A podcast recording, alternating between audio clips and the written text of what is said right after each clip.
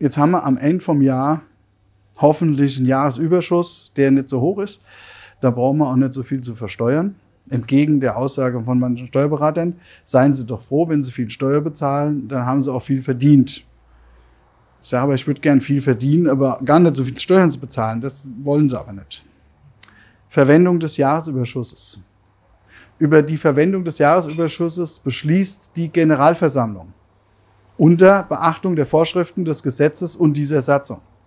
Der auf die Mitglieder entfallende Jahresüberschuss wird dem Geschäftsguthaben so lange zugeschrieben, bis der Geschäftsanteil erreicht oder ein durch einen Jahresfehlbetrag vermindertes Geschäftsguthaben wieder ergänzt ist.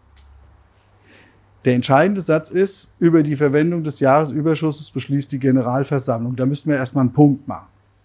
Natürlich unter Beachtung Vorschriften des Gesetzes und dieser Satzung, das äh, ist ja logisch über die Verwendung des Jahresüberschusses Schusses beschließt die Generalversammlung, bedeutet, dass am Ende vom Jahr das Geld, das wir übrig haben, da sagen wir mal 1000 Euro, ähm, dass wir die irgendwie verwenden müssen. Die können wir, können wir Rücklagen bilden, da kommt die gesetzliche Rücklage, sind 100 Euro schon mal weg.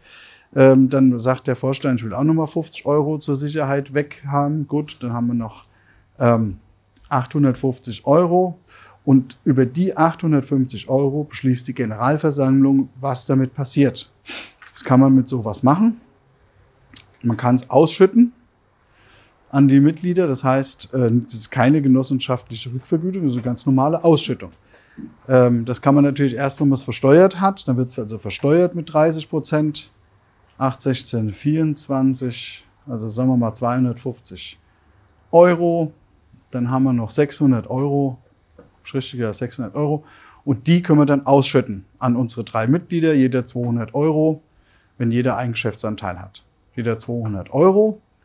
Und ähm, versteuert wird das ähm, als Einkünfte aus Kapitalvermögen. Ne? Ja. Einkünfte aus Kapitalvermögen bei Körperschaften, GmbH und so weiter weiß ich, ist es zu 95 Prozent steuerfrei. Und als Privatperson gehe ich von den 25 Prozent aus. Ähm, also rein rechnerisch über 50 Prozent Steuern bei, bei, bei der Privatperson. Deswegen hatte ich mal gesagt heute, lass es sein lasst gar nicht so viel Geld in der Genossenschaft. Die Genossenschaft ist keine Sparbüchse. Ja, wenn ihr eine Sparbüchse wollt, gründet ihr euch eine GmbH, eine vermögensverwaltende GmbH. Wenn ihr sicher haben wollt, unter der Genossenschaft drunter. Ähm, die ist 15%, die hat, zahlt noch 15 Prozent Steuern und dann habt, das ist wirklich gespartes Geld, weil das ist wirklich die Hälfte. Ja, aber in der Genossenschaft, was willst du, das ist ja Blödsinn. Ne? Also, es macht keinen Sinn.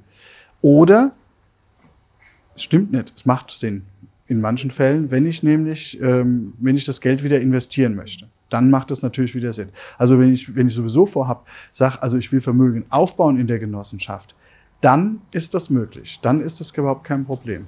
Ich komme auch gleich noch zu dem Thema Aktien, Paul. Ja, ja, ja, alles gut.